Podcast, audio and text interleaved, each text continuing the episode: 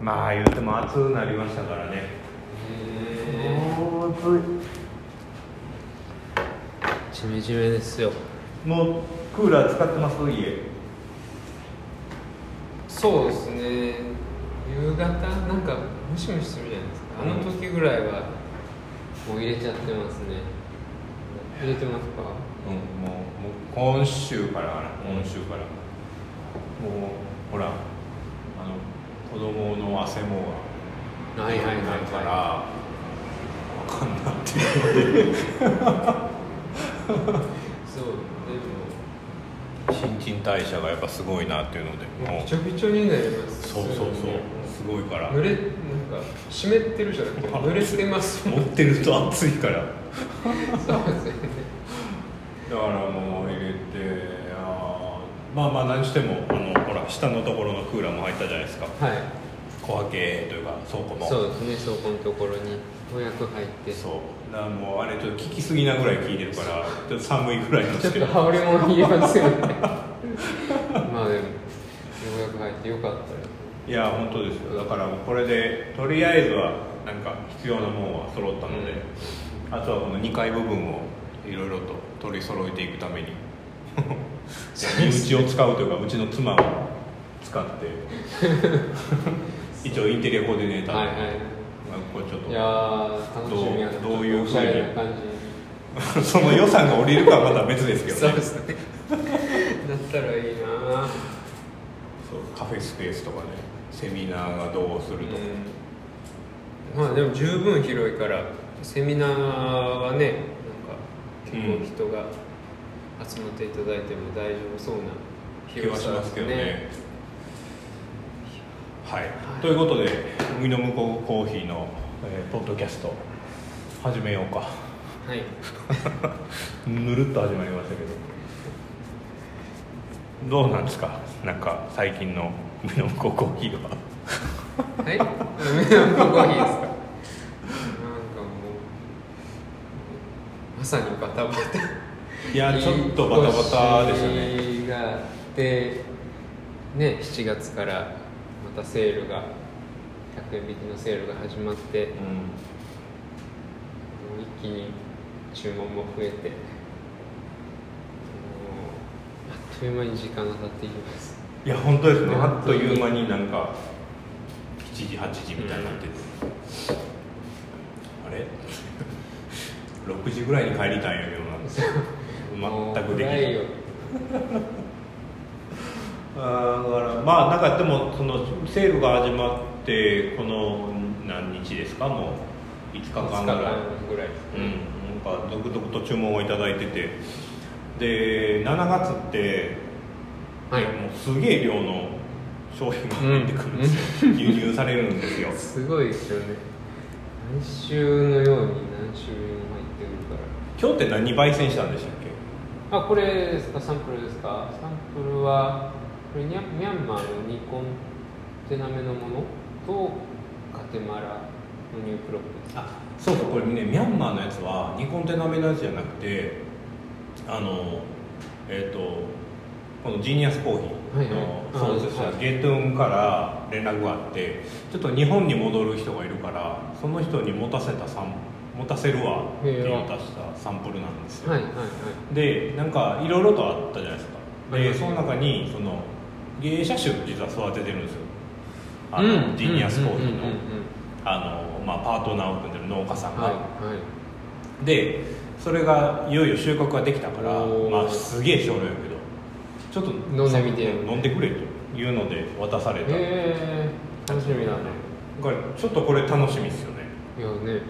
これでめっちゃうまかった。うまかったらどう？いやすげえ楽しみ。ですねえどうなのやっぱりよく芸者育てるのが難しいみたいなってよく聞きますけど。実何何が難しいんですか？難しいっていうか生産量がもうびびっくりする少ないんですよ。取れる量。そう。でなんかブラジルとかでなんかそのイエローブルボン勝浦とかでこうあイエローブルボンとかでこう,、はい黄色い実がもうたわわになってるじゃないですか、はいはい。あんなんじゃないんですよ。本当にこうポツポツポツってなる感じやから、はい本当に少なくて。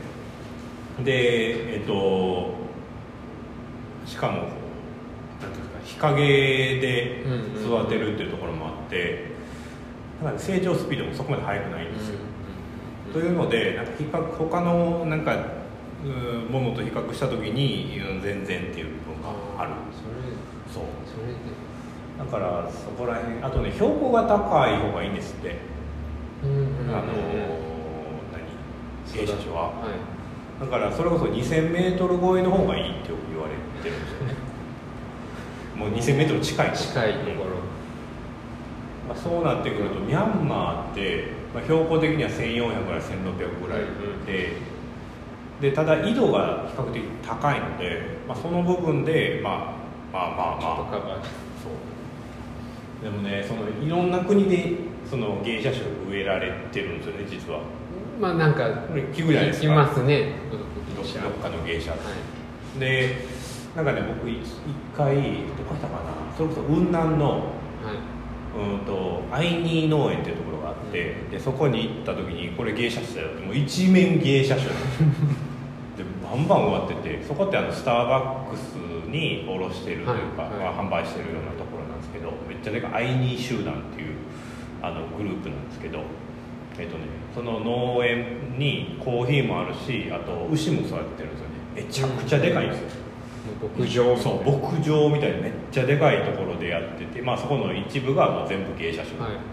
そういうの飲んだんですけどいまいちやったんですよ、っていうなんかすごい平べったくてあんま美味しくなくてやっぱやっぱ土地とかってあんねんなっていうのを感じたのとあと一回ポッドキャストで話したんですけど芸ほんまに芸者種かみたいなのってあるじゃないですか。なんかよくよく聞くやつ。よく聞くやつ。でなんかやっぱりこれってそれこそあの今岩崎さんも呼んでると思いますけどコーヒーあれデイリーグラインドでしたっけ？コーヒーグラインドでしたっけ？なんか英語のニュース。ああはい。あん中にも載ってたんですけどその芸者種やっていうふうに言ってるそのコーヒーの生豆をうんうん。もその買ってで実際にこう DNA テストとかするとえっとね半分以上がこれは芸者種じゃねえっていうふうに言われるようなひなっちゃうんですって。だからこうなんやかんやで掛け合わさったりとか、はいはいはい。でいうふうなのでやるとやっぱりこうピュアな芸者種ってできないみたいなところがあるから。でこのジーニアスコーヒーの今回のサンプルのやつこれ。はい。これは、えっとね、その、何でしたっけ、パナマの有名な。エスメラル。エスメラルダじゃなくてもう一個のなんかあるんですけど、そこからあのもらったと。ダいう、いわく、いわくちゃんとした血統症付き的なものなので、い、うん。まあ見た目はなんか芸者っぽい。だからきっと大丈夫なんやと思うんですけど、あそうそう今日ねあのー通勤時間長いじゃないですか。で僕ポッドキャストで今あの何やったっけな。コーヒーメイキングやっメイキングコーヒーやったかな。なんかそんな感じのポッドキャストがあるんですよ。はい。それ何かというとそのえっともうコーヒーの生鮮方法発酵のところに超フォーカスしたポッドキャストなんですよね。そんなポッドキャストあるんですよ。そんなポッドキャストあるそうそうそうそう。無料やしええわっていうのでたまに聞いてるんですけど。でそのルシア・ソリスさんっていうかルシアさんっていう方がはい。もともとワインのえっ、となんていうか蔵で働いてて、で、えっと微生物学を勉強して発酵学を勉強してうんっていうような人なんですよ。でその人が今コーヒーのそのコンサルタントみたいなのを中米でやってる人なんですけどその人がなんか共有ってたのはなんかその生鮮方法で味わいを作るっていうのはすごく重要なことだけどもじゃあそれが全部の品種に当てはまるかってそうじゃないと。うでなんかやっぱりこう芸者種ってもうすでにこうなんていうのかなレモニンとかそのレモンっぽさとか、うんうんその柑橘っぽさみたいなっていうのが生豆自体に含まれているからそこにあえてそのなんかあ柑橘っぽい感じを出す微生物を使って発酵させるっていうのはあんま意味がないよねっていうようなところを言っててああ確かにそうやなという感じたりフローラルな部分が残ってるのになんかそれを相手消してアナエロビックにするとか,、なんかそういうのって違うよねみたいなことを言っててああそうやなっていうのをそうそうそう今日そういえば。今日そうですねやっぱり今最近のあれですもんね COE とか出ても、うん。どうしてもこう上位に行くのってもうナチュラルとかうん。アナエロビックとかそういうの多い。ばっかりばっかりやなっていう感じがする流行りもあるんでしょうけど。うん。いやもう流行りでしょ。ですよね。だからもうなんかわけわからんくなってきてるんですけどなんかそのこのルシアさんっていう人は、まあ、ある意味ちゃんとこう哲学的なところと考えを持った上でそういうねこう生成方法をやってるのでなんか僕にとってこう一つの基準になりますよね。この人の言うことのその通りやと思う時もあるし、まあ、そこからちょっと離れてもいいかなっていう部分とかっていうのでなんかよくこれを参考にしたりしてるんで興味ある人は岩崎さんも聞いてみてください。結構おもろいです。おもろいです。うん、何言うてるかわからん時もありますけど。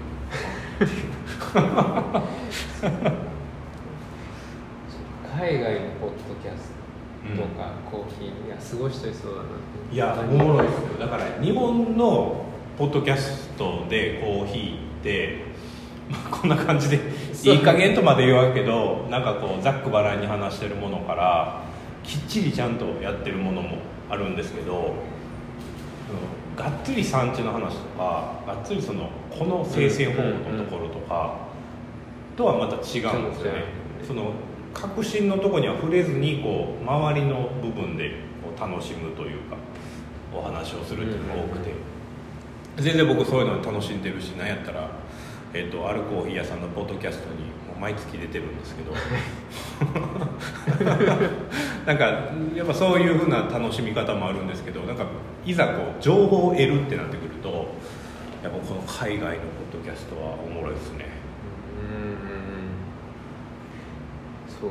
かそうですよねそうだからなんか情報を仕入れる方法みたいなのっていうのを今なんか年取ってくると本読むのがもう億劫になってくるからいかにこう楽に楽に仕入れられるかそうそうそうそう。っていうのを結構考えますね。本読む、ん、疲れるなみたいなのとかあるので。からもう耳から入るもの。うんうんでであとね YouTube とかも結構よくてうんはい。あのー YouTube のね何やったっけな。えーっとねえーっとね CQI ってあるじゃないですか。ああすね。コーヒークオリティインスティチュート、はい。で SCAA ってアメリカの,、うんうんあのスペシャルティコーヒー協会。あそこの2つが、えっとね、やってるねリコやったかな。リコっていう RE にえっと何でしたコロン。で CO っていう。ものなんですけどこれね最近更新されてないんですけどこのここで言うたらあの何でしたっけ？こう壇上の上にあ TED っていうなんか壇上の上に立ってこうあーはいはい喋る,、あれのコーヒーバージョン。コーヒーバージョン。そうそうコーヒーだけの話をしてるやつでで生産者が壇上に立ったりあのコーヒーのトレーダー、はい。生豆を扱うトレーダーが壇上に立ったり、えー、と研究者コー。ヒーの品種の研究者が壇上に立ったりしてこう喋ってるんですよね、はいはい。でまあそれこそその中で、まあ、そのコーヒーの研究者品種のこう後輩とかやってる人の話とか聞くと今、まあ、言うたら全世界でコーヒーの品種を例えば100%としたら実際に市場で使われてる品種っていうのはたった1%ぐらいになるよと。その残り99%っていうのはまだ未知の品種なんやっていうふうに。言うたら勝浦とかティピカとかブルボンとかいろいろあるじゃないあですか。りますね。あれ全部含めると1%なんですよへえで、まあ、他の品種とかっていうのがもう実はむっちゃあって。でそういうふうなのを言うたら見つけ出してで今の既存の品種と掛け合わせていいものを作るっていうのが我々の使命なんだみたいなことを言ってて。すごいすごいな。そうなんですそねうらしいんですよ。なんかそんなん聞くと面白いじゃないですか。でこういうのってやっぱ日本では教えてくれへんし。だからなんかやっぱこうなんか情報をなんか仕入れる方法をなんかできるだけ楽にしながらやってますけどなんかそういうのでも面白い話とかが出てくるからなんかこの YouTube もおもろいしあと最近なんやろうなクラブハウスはねあ最近楽やなっていうのを思い始めました。言うたらミーティングみたいにもうん。Zoom で話さなくていいし、はい。ただなんか流れてくるの聞くだけでもいいし。聞でこの前ねこの前のあれ土曜日かこの前の土曜日に、はい。クラブハウスで東モールのお話し会をしたんですよ。はい。で一応僕がモデレーターであとは東モールの在住のおトレあの輸出会社の人、で、えっと、日本で、えっと、東モール支援をしている NGO の人、でこう話してたんですよね。結構ね楽で。言うたら録音する必要もないし。うんまあまあそうですよね。その場その場でただ話してるだけでうん。聞いてくれるので、あこれはええかもと。ええかもで海の向こうコーヒーでクラブハウスを作るかなと思いながらルームの作り方もよく分かってないのでまだ作れてないんですけどあれいいかもしれないですよ。あそう。そっか。そう。もうあれ基本生放送。あそうそうあれ生放送です。だからねこう時間的にはクラブハウスでこうクラハっていうらしいんですけど、あそこの人たちって大体ね10時ぐらいから活発になり始める夜の。夜のね、そんな時間からやりたくないじゃないですか。はい、正直いや 嫌でしょ。いや俺も嫌なんですよ。だからその時間帯からかと思うとうーんっていうのがありつつも、うん、これはなんか楽やし。で聞いてる方も気兼ねなく喋れるし、うんうん。ちょっと匿名性も出るし。っていうのでなんか質問もしやすいんちゃうかなとか。うん。そうですね。なんかズームよりもよりやりやすい入りやすい。そう。だからなんか情報の配信をいろいろと考えつつも、うん、やらんとあかんな、うん、でもどうしようかな。まあでもこのポッドキャストは こんな感じで 喋ってるのを聞いてくださる方がいるから、まあ、成り立ってるので、うん、だからまあちゃんとした情報も流しながらやりましょう。はいやりましょう。で今日話すことって何があったっけ？新しい豆の話しようか。話しましょうか。えっ、と最近やと何が入りました？この前話したのがロブスターの話ですよね。そう。ですね次だったらまあそこからニュークロップが続々とミャンマーもまずはミャンマーかな。ミャンマーがやたら入りましたね。やたら入りましたね。あのもしかしたら現体でご注文された方いらっしゃるかもしれないですけど、はい。まあロ 外側からじゃ判別できなかった すいませんそうロットがロット番号しか書いてないのでだからちょっと厳しいなというところで。在庫チェック表を作りました。ありがとう。緊急度高そうなの星マークつけてます。あ了解じゃあこれちょっと作りますね。はい。書いてないやつは多分そんなまだ在庫が潤沢にあったり大丈夫そうかなってやつだけ書いてないです。了解です。ありがとうございます。ありがとうございます。ありがとうございます。で何の話やったっけ？そうそうそう。だからそのミャンマーが今ロット番号しか書いてないから確かに2個違う村で行ったら分かれへんなっていうことであ書いとけばよかったっていうのを後で気づいたいや まあまあまあ次回ね。そうね。さらにさらにうん、やれば OK かなと。でえっ、とミャンマーだからマイクロミルプロジェクトで今回いろいろとやったわけですよ。でいろんな村のマイクロミルができてその村のコーヒーをこう、まあうんうんうん。今扱ってると。でどうでした？こうカッピング。あのすげえ量をやりましたけど。そうですね。え いやもう久々にこう口が疲れる感覚 味わいましたけど。いやでもなんていうんですかね。まあ僕、まあ、去年のクロップのミャンマーまあ通年販売してるやつはいはい。残ってるやつは飲んでましたけど、まあ、それとそれまあそれぐらいしかミャンマーって比べるものないんですけどに比べてもなんていうんですかねこう一段階こうレベルアップしたんじゃないかなっていう感じは感じました。なんかどうしてもその草っぽさっていうんですかね、はい。はいちょっとそういうグラッシーな感じ。っていうのがだいぶなくなってきてうん。こう甘みだったりとか酸味だったりっていうのがこうはっきり感じられるようになってきてそういうのっていうのはあれなんですかね。まあ収穫のレベルも上がったしその後の生成のレベルも上がってきたからなのかなと思いうんうんうんますけあいいですね。なんか僕もそう思います多分マイクロミルがうまくいったんやろうっていうふうには思ってて、っぱこう大量に作るとうんとやっぱりこうなんか丁寧にしきれない部分が出てくるんですよね。でそれが、まあ、ある意味村単位になるのでやっぱり量がガーンと減ってで、まあ、そこに携わる農家さんたちは自分の商品なのでやっぱり丁寧どにそうですね気やってくれる持ちも入りそう。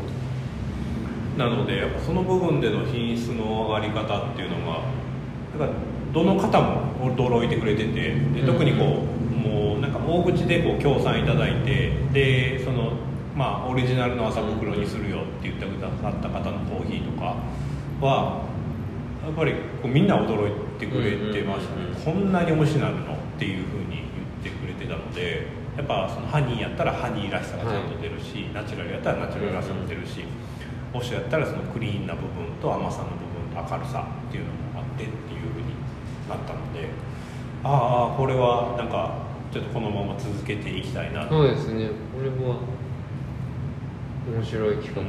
すごい面白い企画やと思います。なので、えー、と一応そのまあなんかいっぱい村があるんですけど一気にやるとそれこそ、まあ、ちょっとロットが多すぎるのでまあ1商品に対して2つの村ぐらいだからナチュラルはあーレパンピン村とウェナパっていう村と、っていう風な感じで。で、まあ、その一つがなくなったらまた違う村のやつを入れていくっていう風にしようかなと思ってます。なので次は、まあ、ちょうど2コンテナ目も入ってくるのでうーんと次はどこになるのかな？担保寺っていうところがあってこれはなんか普通の、えっと岩岩のところよりももうちょっと標高が高くなるんですけどこの地域のコーヒーもなかなか美味しいので、うんうんでこれはナチュラルかな？ナチュラルのもので。えー、と共通感が切れたので明日か明後日ぐらいには僕らのところにサンプルが入ってきて、はい。まあ品質を見ようかなというところです。どこかな？ミャンマー。まあいいですね。こういうのもっとやりたいです。ちょっと大変だけど。まあね大変なのは大変だけど、まあ、やりがいはやありそうでますよ。すね。なんか。だから、まあ、これをうん携わってくれてたのってあの、えっと、今産業入ってるマリオさんという方で,、でこの方にも飲んでもらいたいんですけどね、まあ、やっぱ授乳中なんで、まあ、そういうわけにはいかない。ところですけど、まあまあまあちょっとタイミング見てサンプル送ろうかな。というのがまあミャンマはい。ーででえっとあとはエチオピアエチオピアはエチオピアが一気に6種類。これ買いすぎたな。ナチュラルが4種類ウォッシュド2種類はい。ですね。ですね。どうでしたか？いやね同じ色ガチででもナチュラルナチュラルで4種類とも違うもうはっきり違うし、ウォッシュドも違いますしどっちもレベルがすごい高いですし。いやいいですよ。まあね今いやまあいいいいって言っといてあれですけどやっぱりエチオピアはすすごいですね。そうですね。なんか産地の土地の力なんかななんか唯一無二な感じですよね。いやーまあいいっすね。うまかった。なんかね実はエチオピアの輸入結構苦労してはい。あのー特にウォッシュの方はいははい。何回もサンプルもらったんあですよ、あこれ違うこれ違う。そう。で最初にもらったのが結構こう水分値高めではい。でなんか粒の形状もなんか違えってすごい大きかったんですよ。エチオピアってそんな大きくないじゃないですか。なんかコロコロちっちゃいイメージ。でこれおかしいんちゃう？で飲んでみたら甘いんやけどエチオピアのイルガっぽい感じはうん。華やかさがないみたいなのがそんなんばっかりで何回もでこれ違うこれ違うっていうような中でようやく出てきたものなんですけど、まあなんか何回もやり取りした甲斐があったかなと。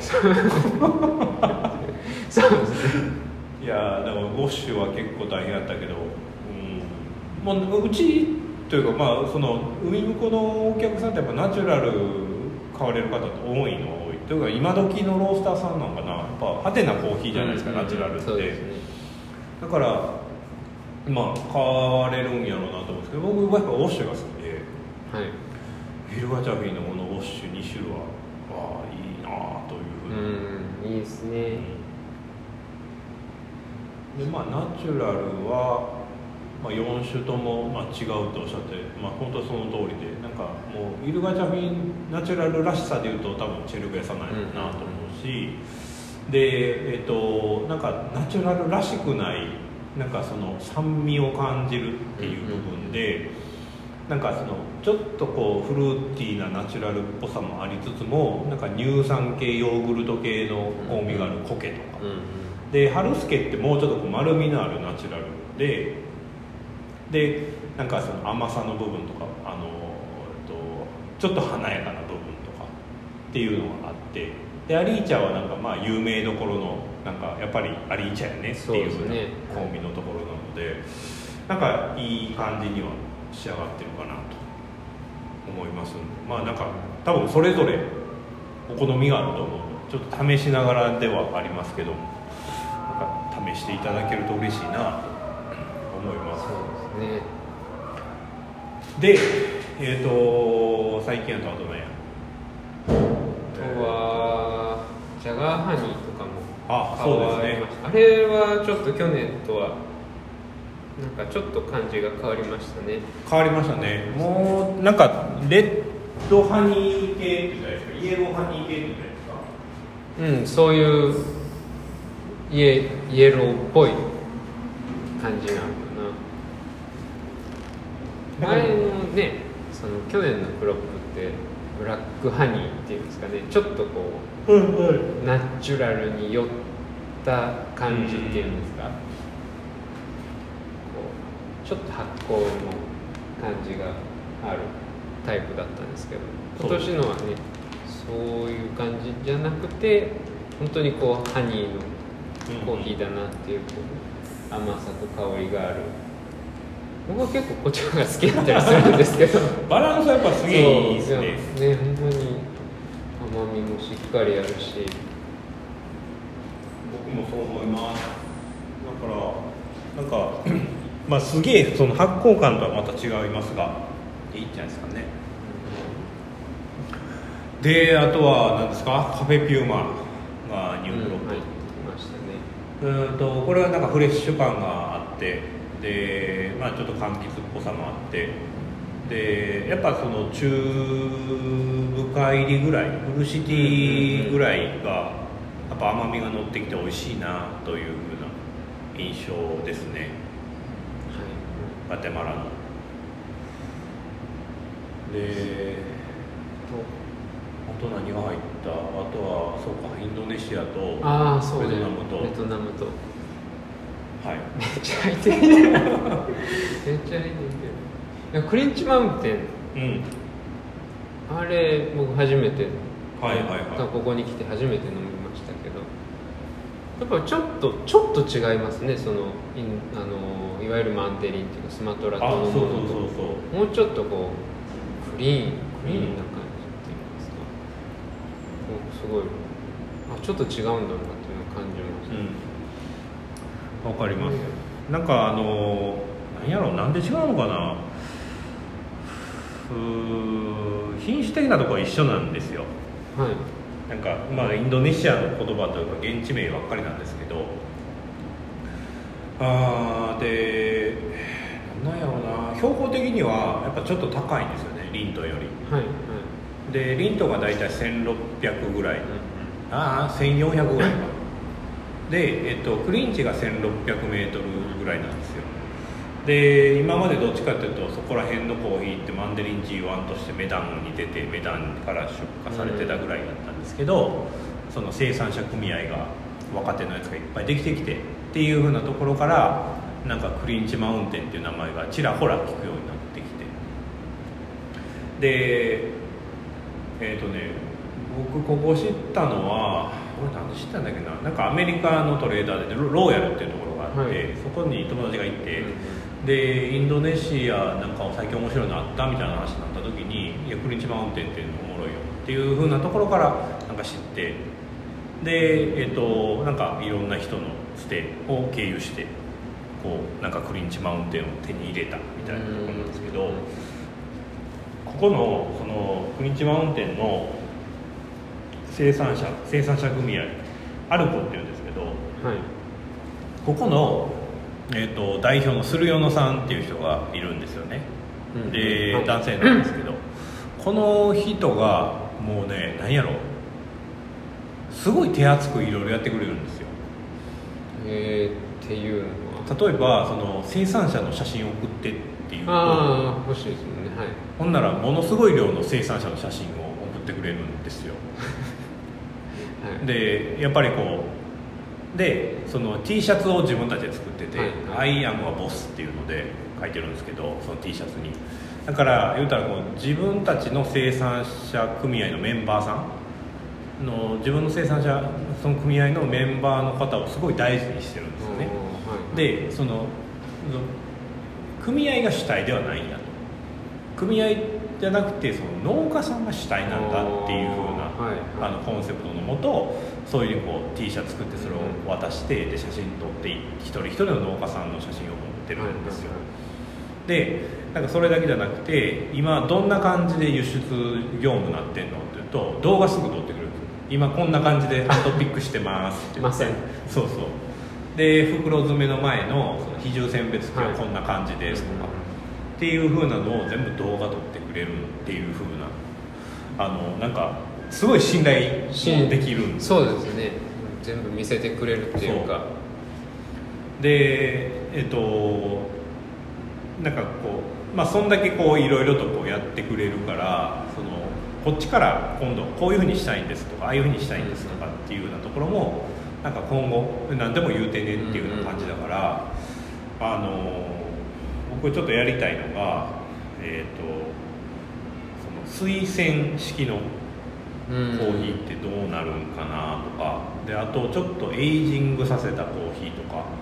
ってもしかしたらすげえうまくなるんちゃうかなとか、うん、なんかそこら辺をちょっといろいろと。でちょっと特殊な生鮮方法とか、はいはい。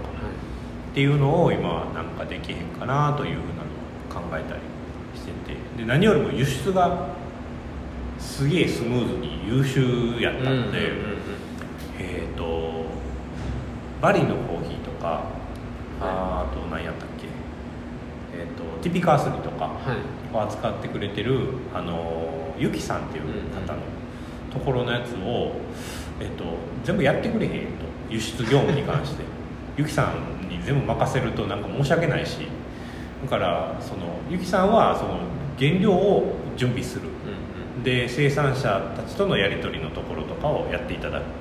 輸出業務って面倒くさいからそこはやってよって言ったらいいよって言ってくれる。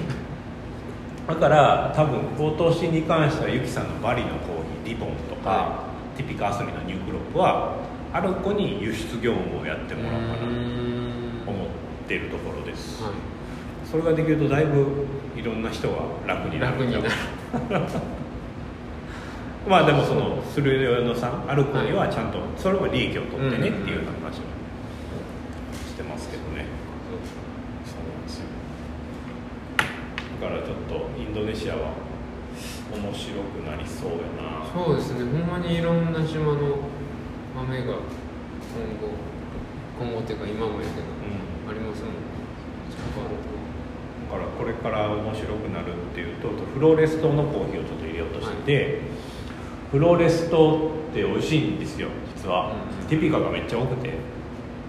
でただちょっと生鮮がなんか雑になったりするとすごいもうただの泥臭い感じになっちゃうから、うん。だからそこら辺をちょっと丁寧にやってくれる生産者をまあそれこそユキさんは知ってるから。だからちょっといっぱい入れようかという話を今しています。でえっ、とあとはまあそのクリンチ。のコーヒーをもうちょっとこうい。ろいろと手がけていく部分もありつつも、なんかすでにもう出来上がってるじゃん。出来上出来上がってるのねクリンチって。なんかめちゃくちゃアピアランスがスマトラ式のやつって綺麗じゃないですか。はい。あそこまでいけなかった。であの感じだとその時間を置いたら抜けるとかじゃないんですよね。そのままの色で残るぐらいうまく生鮮されてるので。だからこの品質のなんかスマトラ式のやつって珍しいなと思うと。あとナチュラルも綺麗に生鮮されてたなっていうふうには思いました。アピアランスというよりはその香味の部分そうですね。きクリ,、うん、クリーンのナチュラルや。ちゃんとフルーティーでちゃんとストロベリーやし。いやこれもすごい。いいやんいいやんまさにいい塩梅っていうか。なってましたなってました。だなんか下手するとこうたくあんみたいになったりとかするじゃないですか、ありますよねそういうの。だからやっぱ僕は苦手なのであれはうまいなって思いましたね。あだからインドネシアはあとはスラウェシ島はちょっとなんか今ちょっと探してて。えっ、とねあとは入れるとしたら前も言いましたっけ？えっ、と西チモール東チモール。ああなんか西チモールにもコーヒーがあるんですよ。はい。で、えっと、パプアニューギニアじゃなくて西パプアっていうのもある。そこインドネシアなんですけど。うんうん。この2つをちょっとなんかおもろいのないんかなっていうのを今探しているいやまあ 日本では見たことない。ないないっすよね。ないっすよね。だから絶対ないとこれ入れれたらおもろいぞっていうのは思いつつもお前インドネシアの醤油コーヒーなんぼほど持つねんっていうのは。そうなんです。まあ。今何本あるんですかね。アチェでしょ。でリントン。でワハナ農園が3つ。3つでジャワのテジャワのティピカースリーでクリンチ2種類。で、えー、とバリディボンまあまあなくもうちょっと乾杯になっちゃっでママサトラジャもちょっとあったし。でそう10種類。ィカ10種類。1個の国で10 10種類 ちょっと持ちすぎやなっていうのはもうまあ思わんでもないけどでもやっぱ面白いのがいっぱいあるので、だからちょっといろんなのを扱いつつやっていこうかなというふうなところです。面白いです。インドネシアリントンが、えーとまあえーありがたいことですごい出荷量なので。そうですね。だから足りなくなりそうなんですよ。なのでえっ、とねえっ、と追加で買いました。はい。300バッグぐらいだったかな。でえっ、とまあリントンって週年に2回収穫なので次のニュークロップは多分10月とか11月とかぐらいには入ってくるかなと思ってます。というのがインドネシア。はい。それであと,、えー、とベトナム。ベトナム。ベトナムはどうでしたか？ベトナムでももう今日もちょっと前飲みましたけどレッドチェリーのやつ。はい。もうなんかもうすごいジュジューシーっていうか甘みがしっかりあって、うん、美味しい美味し,、うん、美味しいってなんかあれな言葉やけど。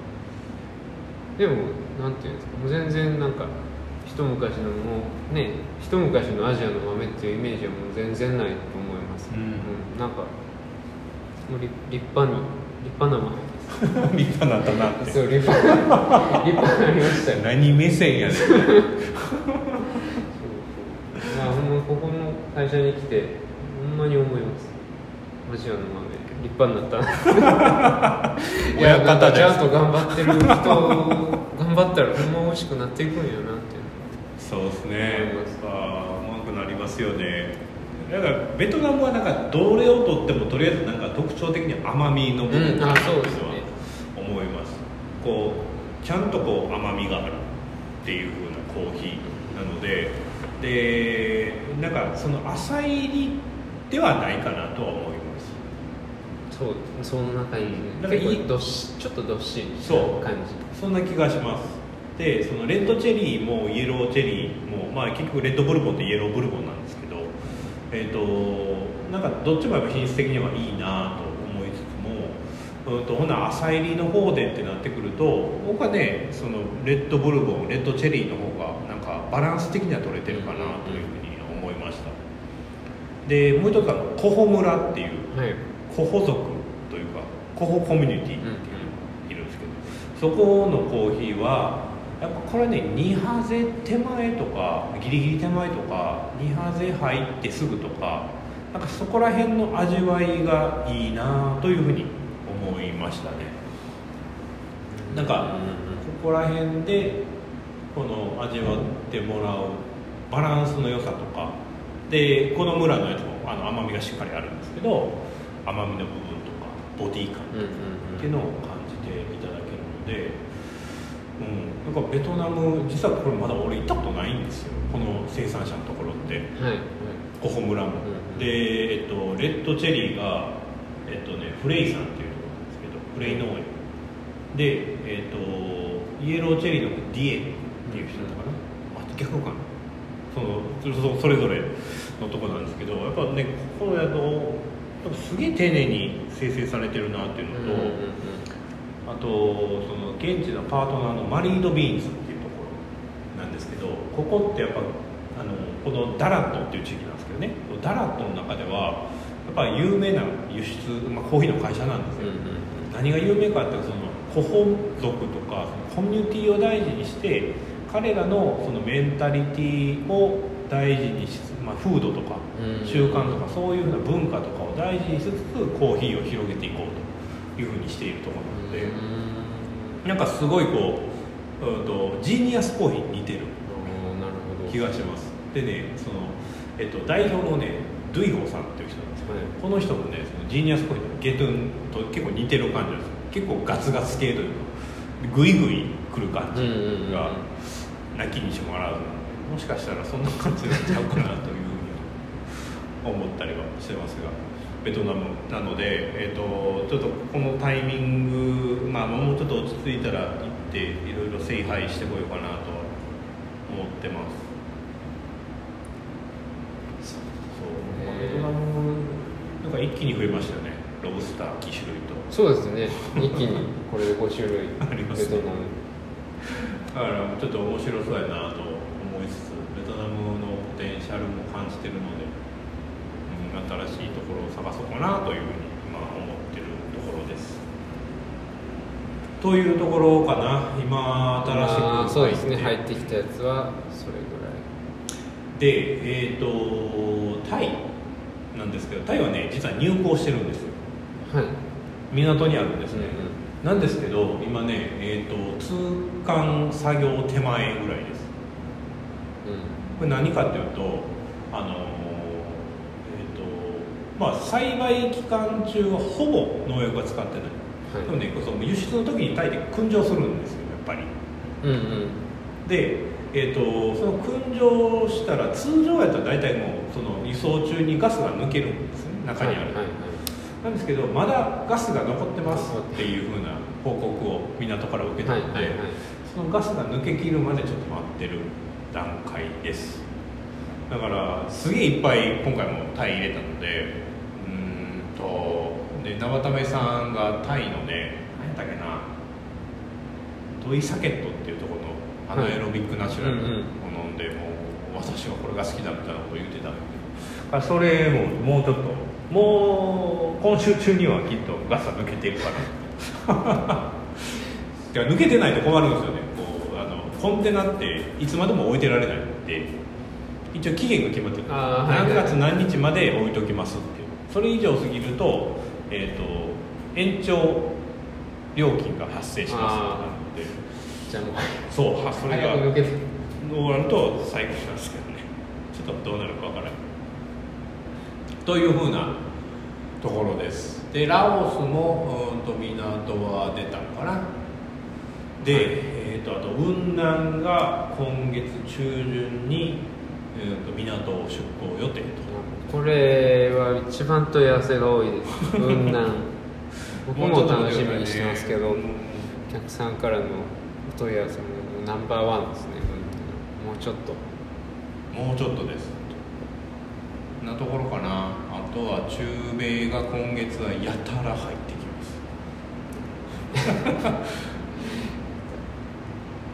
す。すげえ量入ってきますそうですよねだから今日だってガテマラのドラドとはい。エスメラルダ農園と,、えーとえー。ウェウエテナンゴとフライハンフライハネス苗木プロジェクトのやつ、はい。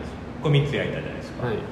で多分もうそろそろすると今度はドンペペが入ってくるんですよね。あドドミニカの。はいドミニカ。うんで、えー、とそれと同時に、えー、とホンジュラスとか入ってくるんですよ。はい。はいはいで、えー、とエルサルバドルがちょっと今、うん、と入港遅れとかなってるんですがニカラグアのジャバニカ。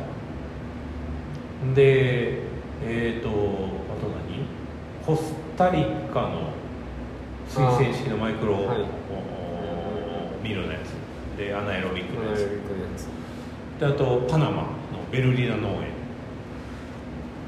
やばいっすよやばい。ここれだって小分けするんでしょ？はい。いやー。やばい。なのでちょっとこれが終わったらまあ仕事ある程度やってもらってで6時ぐらいまでとりあえず小分け小を分けをして。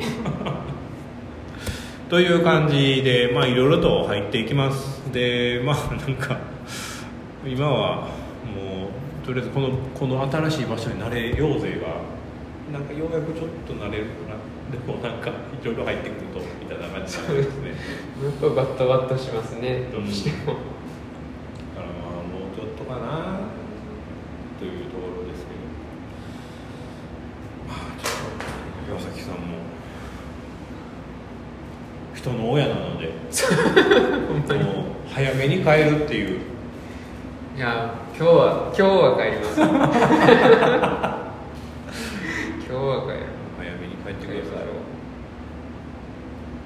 そうしましょうだからできるだけちょっともうさ俺の中では3時にもうなんか全部の業務が終わってるようにするというふうなのをずっと目指しているのでで極力働かない。っていういや言い方よくないけど。いいいいいい意味で。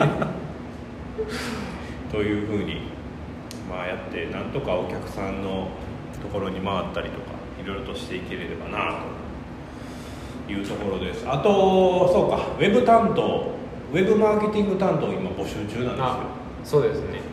なのでなんか聞いててちょっと興味あるわっていう人がいればまたお問い合わせいただければと思います。よろしくお願いします。ということでちょっとまあコーヒーの入荷情報が、うん、半分あとは雑談半分という感じですがまあなんかあー聞きたいこととかあとはなんか質問とかございましたらまた連絡いただければと思います。ということでまたろしくお願いします。ありがとうございました。ありがとうございます